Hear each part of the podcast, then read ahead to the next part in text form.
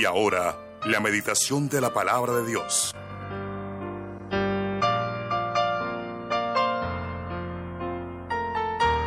Más importante es la meditación en la palabra de Dios.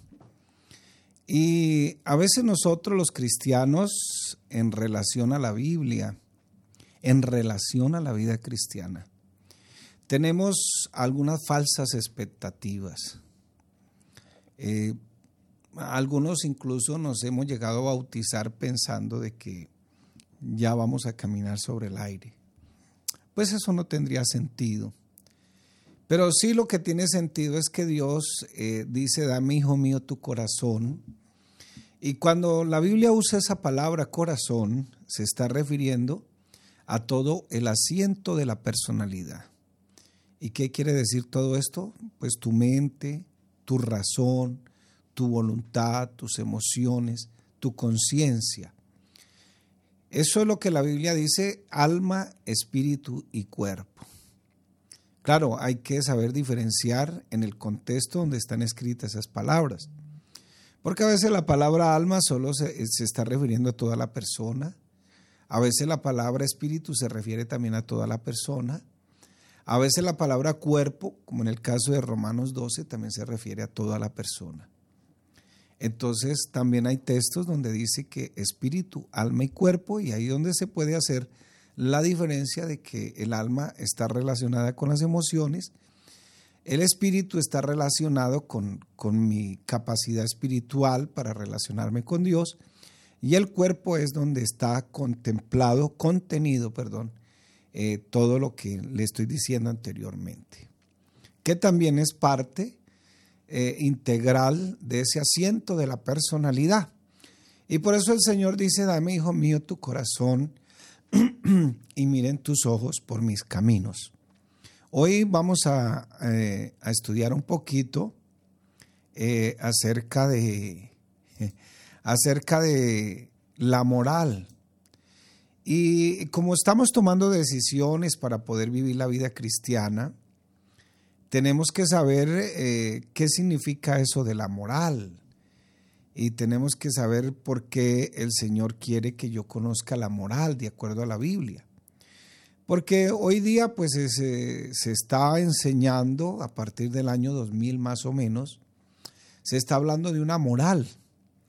Pero esa moral que se maneja en, en el mundo, eh, aparte del mundo cristiano, esa moral que se maneja en el mundo es una moral relativa. Es una moral que se maneja de acuerdo a los sentimientos, de acuerdo a las emociones, de acuerdo a lo que la persona siente y de acuerdo a lo que la persona quiere vivir en su propia vida. Entonces, esa moral no tiene nada que ver con la moral que Dios tiene en su palabra. La moral relativa es una moral desenfrenada, es una moral que no tiene límites, es una moral que incluso los cristianos llegamos a cuestionar diciendo, pero todo el mundo lo hace. Todo el mundo, esto es normal para todo el mundo. Puede ser que para el mundo sea normal, pero para Dios no es tan normal. Por eso dice el Señor, dájame, hijo mío, tu corazón y miren tus ojos por mis caminos. Como los ojos tampoco se pueden no, son un par de cámaras que no están sueltos, sino que están conectados a un cerebro. Y al estar conectados a un cerebro, pues están conectados al sistema nervioso, están conectados a mis emociones, a mi conciencia, a mi mente, está ahí conectadito. Entonces, por eso, cuando habla de la, la palabra dame tus ojos, también se está refiriendo al asiento de la personalidad, toda la persona en sí. Por eso, mi hermano querido, Dios no solamente está interesado en tu cuerpo o solamente en tu alma o solamente en tu área espiritual. Dios quiere un ser completico. Por eso, dame, hijo mío, tu corazón y miren tus ojos por mis caminos. Allá en Romanos capítulo 12 dice la palabra que presentéis vuestros cuerpos como sacrificio vivo y santo. También se refiere ese cuerpo al asiento de la personalidad como un sacrificio vivo y santo. Y de ahí que el Señor a través del apóstol Pablo en Primera de Corintios capítulo 6 hace un tratado completo de lo que es la razón del cuerpo, para qué fue creado, por qué para Dios es tan importante el cuerpo. E incluso nos da a entender en esa moral no relativa, en esa moral que Dios maneja en su Biblia, nos da a entender que nuestro cuerpo es santo, hasta nuestros órganos genitales son santos. Claro, Agustín de Hipona nos dejó un problema, pero nadie se ha dedicado a veces a estudiar el trasfondo de Agustín de Hipona.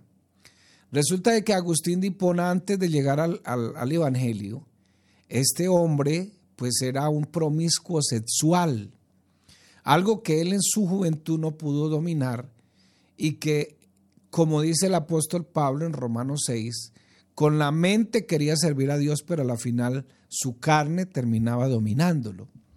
Entonces por eso él incluso llegó a ver la sexualidad como algo pecaminoso. Y es así que en la época victoriana, ya en, en, la época de la reina Victoria, se llegó a los extremos con eso, pero claro, aparentemente hacia afuera, pero adentro se hacía todo tipo de desorden. Entonces, qué bueno que en esta mañana podamos decir, de acuerdo al estudio que tú hayas hecho en la palabra, porque estamos tomando decisiones para poder vivir conforme a los planes que Dios tiene en su palabra. Tú quieres ser feliz, tú quieres vivir para la voluntad de Dios, quieres hacer la voluntad de Dios, entonces tienes que tomar una decisión para vivir conforme al plan que Dios diseñó para tu vida, para mi vida. Dios quiere que tú vivas en contentamiento. Es más, me atrevo a decir en esta mañana, por lo que dice la palabra, que el contentamiento es una lección. Tú eliges y tú le das permiso a las personas hasta donde quieren penetrar en tu vida. Tú les das permiso a los chismes, tú les das permiso a los comentarios, tú les das permiso salirte de mal genio. No, tú les das permiso. Si no logras todavía dominar incluso el mal genio, quiere decir que no has trabajado todavía esa parte y que todavía nos falta. Mucho nos falta. De ahí que el Señor dice a través de su palabra, airaos, pero no pequéis. Entonces, con base a esas decisiones que estamos tomando, la idea es que hoy podamos decir, creo que soy el único responsable de establecer mi estructura moral absoluta.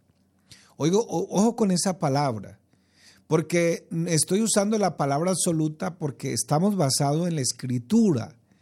Nuestra regla de fe y de conducta es la palabra. Por eso hablo de absoluta. Por eso hablo de una moral absoluta. El mundo maneja una moral que es la moral relativa. Y vuelvo y le repito lo que dije hace un tiempo aquí. Uno tiene que aprender a manejar qué es la ética y qué es la moral. Porque cuando uno va a la universidad le enseñan ética, pero la ética no se desprende de la moral. Uno cuando está en la iglesia también deben enseñarle ética y deben enseñarle qué es la moral para que usted pueda comparar la moral y la ética del mundo y comparar la moral y la ética de Dios. Entonces la ética y la moral del mundo es relativa. Sus mandamientos, que en este caso sería la ética, son de los pensamientos que van surgiendo de acuerdo al sociólogo, de acuerdo al filósofo, de acuerdo eh, al, al, al, al que ayuda socialmente. Entonces la ética va surgiendo de ahí. Entonces por eso es normal dentro de esa ética que dos hombres reflejen su moral casándose. Y nosotros no podemos hacer eso porque nosotros sí tenemos un modelo ético tenemos un modelo moral y eso es el que está en la palabra de Dios. Entonces, si tú quieres vivir bajo los planes de Dios, entonces debes decir en esta mañana conmigo, creo que soy el único responsable de establecer, de fortalecer, de crecer mi estructura moral absoluta. Entonces, cuando uno no hace una estructura moral absoluta, dependiendo de la palabra, por eso uno hace lo que todo mundo hace, y aún en la iglesia. Perdóneme que me meta con eso. Eso se llama, se llama en las figuras del lenguaje, se llama un, un sarcasmo, una ironía. Y entonces por eso somos a veces medio cristianos y medio medio. Medio cristianos y medio relativistas, medio cristianos y medio esto. ¿Por qué? Porque no hemos aprendido, por eso la niña que no ha aprendido a, a establecer su estructura moral de acuerdo a lo que dice la palabra, entonces cuando la moral empieza a caerse, la falda empieza a subirse. Hay poder en Jesús. me perdona, mi hermano. Entonces, cuando esa moral relativa empieza a crecer en la persona, la falda empieza a subirse. Entonces eh, ya el vestido más apretadito, más transparente. Entonces ya empieza la cosita aquella de la fotico de esta manera. Todo mundo lo hace, todo mundo eso. Pero es que la moral y la ética del mundo no es igual a lo que enseña la palabra de Dios. Entonces, qué bueno que si tú quieres ser feliz, vivir en contentamiento, ser feliz, vivir en bienaventuranza, porque eso es lo que me enseña la Biblia. Bienaventurado el varón que no anduvo en consejo de, malos, ni estuvo en camino de pecadores, ni en silla de escarnecedores se ha sentado, sino que en la ley del Señor medita de día y de noche y será como el árbol plantado junto a las corrientes de las aguas, que aunque venga el verano, su hoja siempre, oiga, su hoja siempre, no de vez en cuando, siempre estará verde.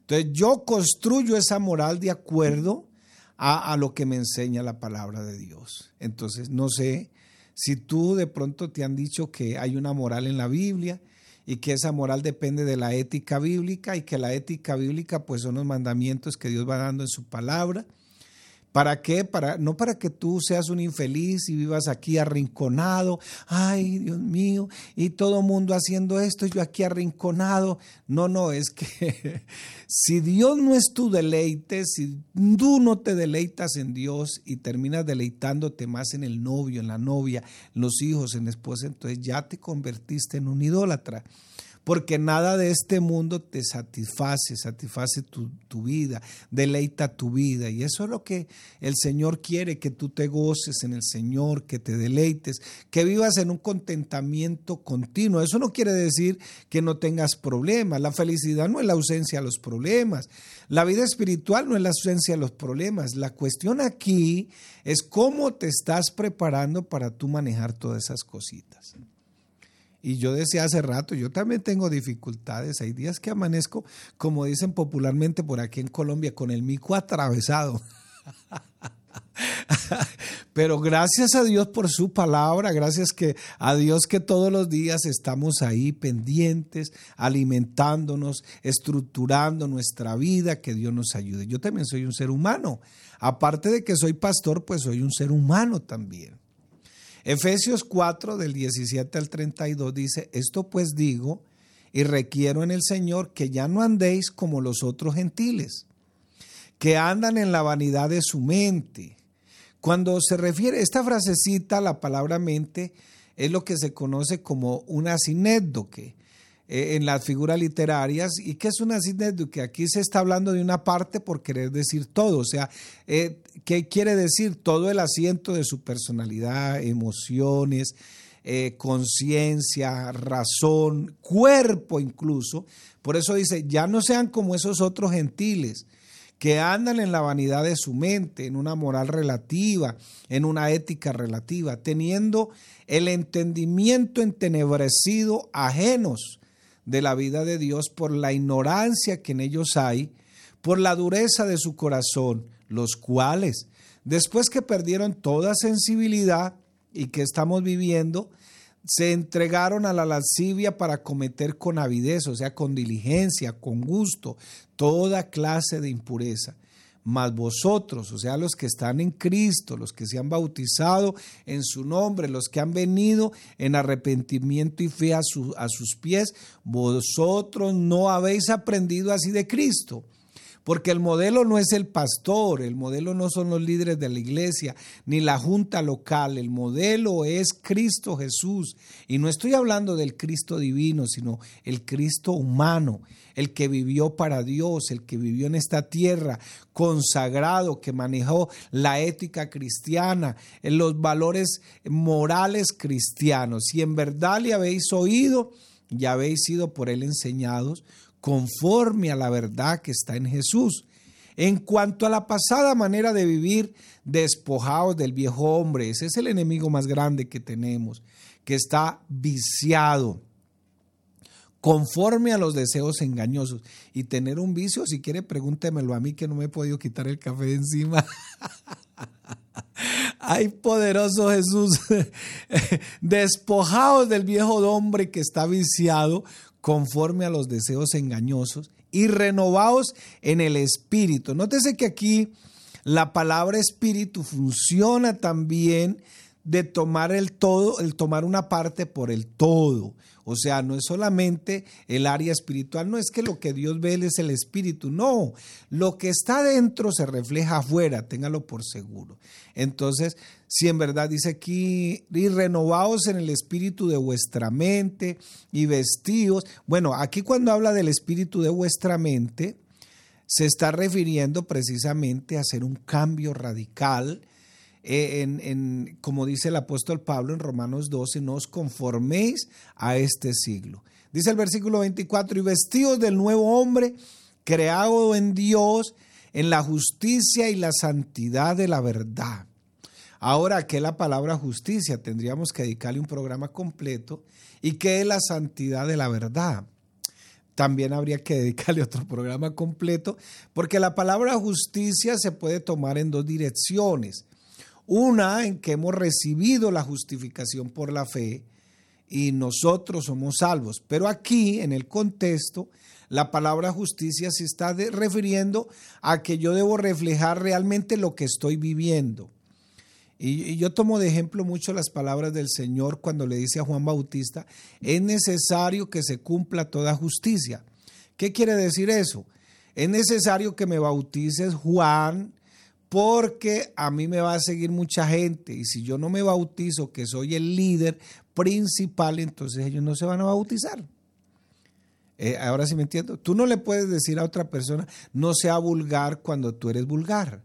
Por eso dice, renovados en el espíritu de vuestra mente y vestidos del nuevo hombre que ha Dios en la justicia y la santidad de la verdad. Y la palabra verdad no tiene que, aunque también se puede tomar en ese contexto, eh, la palabra de ser honestos, de ser íntegros, de poder mostrar eso. Aquí realmente se refiere a la palabra, al, evangelio, que es el, la palabra eh, de verdad, la palabra que se predica, la palabra que hace cambios, por lo cual, dice el versículo 25, desechando la mentira, habla verdad cada uno con su prójimo, porque somos miembros los unos de los otros, airaos, pero no pequéis, no se ponga el sol sobre vuestro enojo, ni deis lugar al diablo. El que hurtaba, no hurte más, sino trabaje, haciendo con sus manos lo que es bueno, para que tenga que compartir con el que padece necesidad, no para que te vuelva rico. Dios nos bendice para que también, aunque guardes un poquito, también hay que compartir. Entonces, ninguna palabra corrompida Óigamelo bien, mi hermano, ninguna palabra. Ahí donde se cumple la justicia y la, la, verdad. Ninguna palabra corrompida salga de vuestra boca, sino la que sea buena para la necesaria edificación. Es que a veces hablamos más de la cuenta. Y por lo general el chismoso tiene un problema. Y muchos no entendemos eso cuando escuchamos un chisme. Desgraciadamente a veces todavía no tenemos equilibrio para eso. Y es que el que va a contar un chisme lo que hace es minimizar la otra persona, minimizarla, desprestigiarla. Y el que escucha el chisme y lo replica lo que hace es eh, aumentar, magnificar el problema. Por eso cuando se va a la raíz, no, yo no quise decir eso. yo no quise decir eso, pero ya ardió Troya ya se quemó el, caballo de Troya, se quemó toda la ciudad, pero ya qué más se pudo hacer. Entonces ninguna palabra corrompida salga de vuestra boca, sino la que sea buena para la necesaria edificación, con el cual fuisteis sellados para el día de la redención. Quítese de vosotros toda amargura, enojo, ira, gritería y maledicencia. La palabra maledicencia viene es la composición de dos palabras, mal decir o decir mal las cosas. No es decir todo el día maldición, maldición, maldición. No, no, no. Y toda malicia, antes se benignos unos con otros, misericordiosos, perdonándonos unos a otros, como Dios también nos perdonó a vosotros en Cristo. Estamos hablando de la estructura moral. Amargura, resentimientos, malicia, gritería, eh, ¿qué más? Eh, palabras corrompidas, eh, ¿qué más? y, esas cositas, si no hay una buena estructura moral en nuestra vida, pues entonces le vamos a dar lugar al diablo. Y el diablo va a usar esas cosas que todavía eran de nuestros vicios anteriores en el pasado, no teníamos una estructura moral antes. Yo no sé por qué a los hermanos les da pena a veces cuando se hace un culto en la calle y, como que cantan entre los dientes y qué, vergüenza. bueno, por aquí no pasa eso, gracias a Dios, eso por allá en la China, ¿no?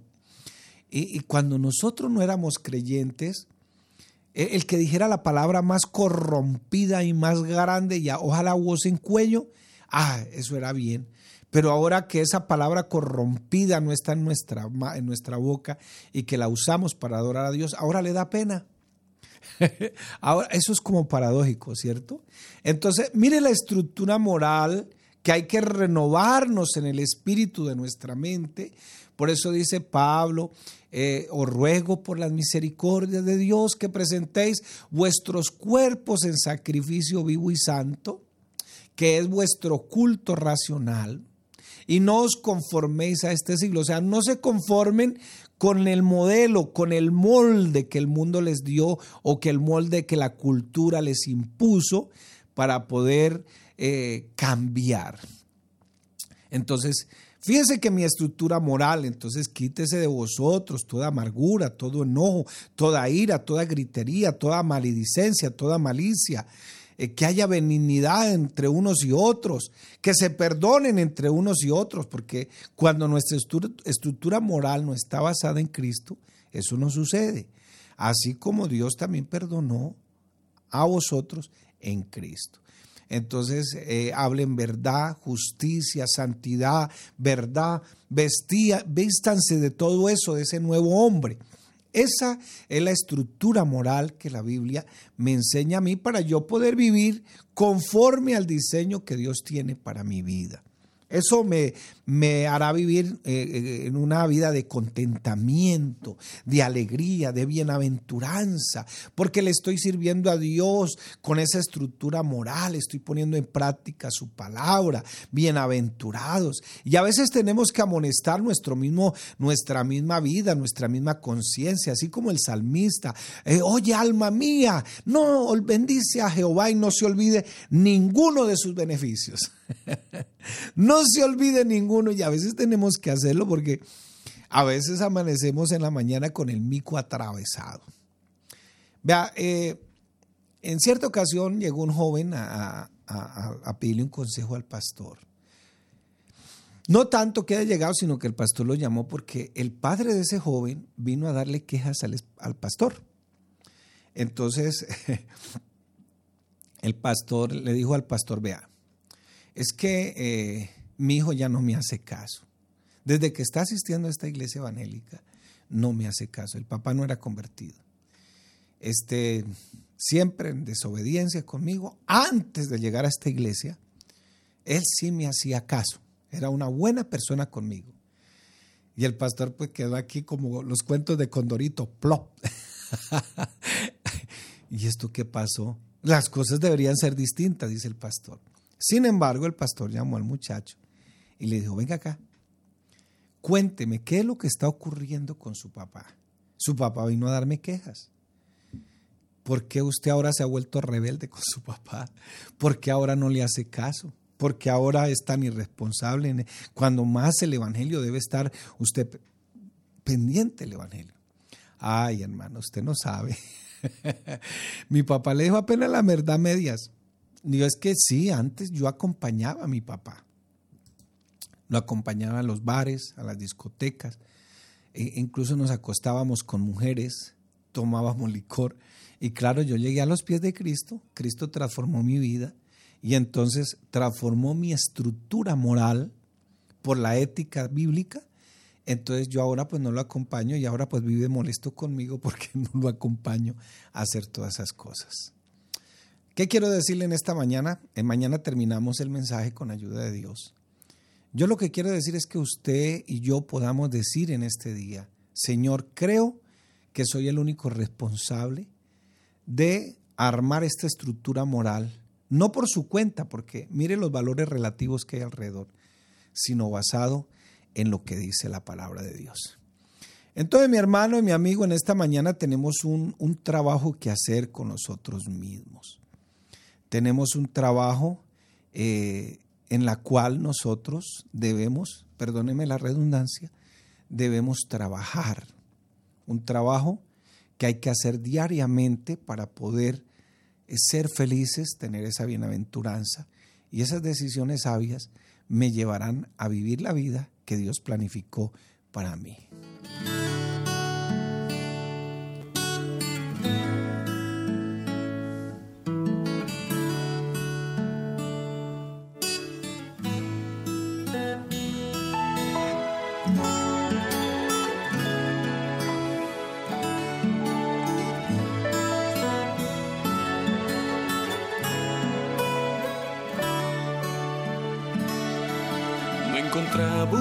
salida. No haya la solución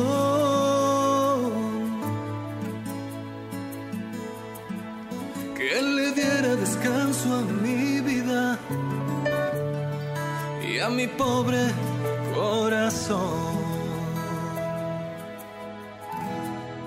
No encontraba una salida.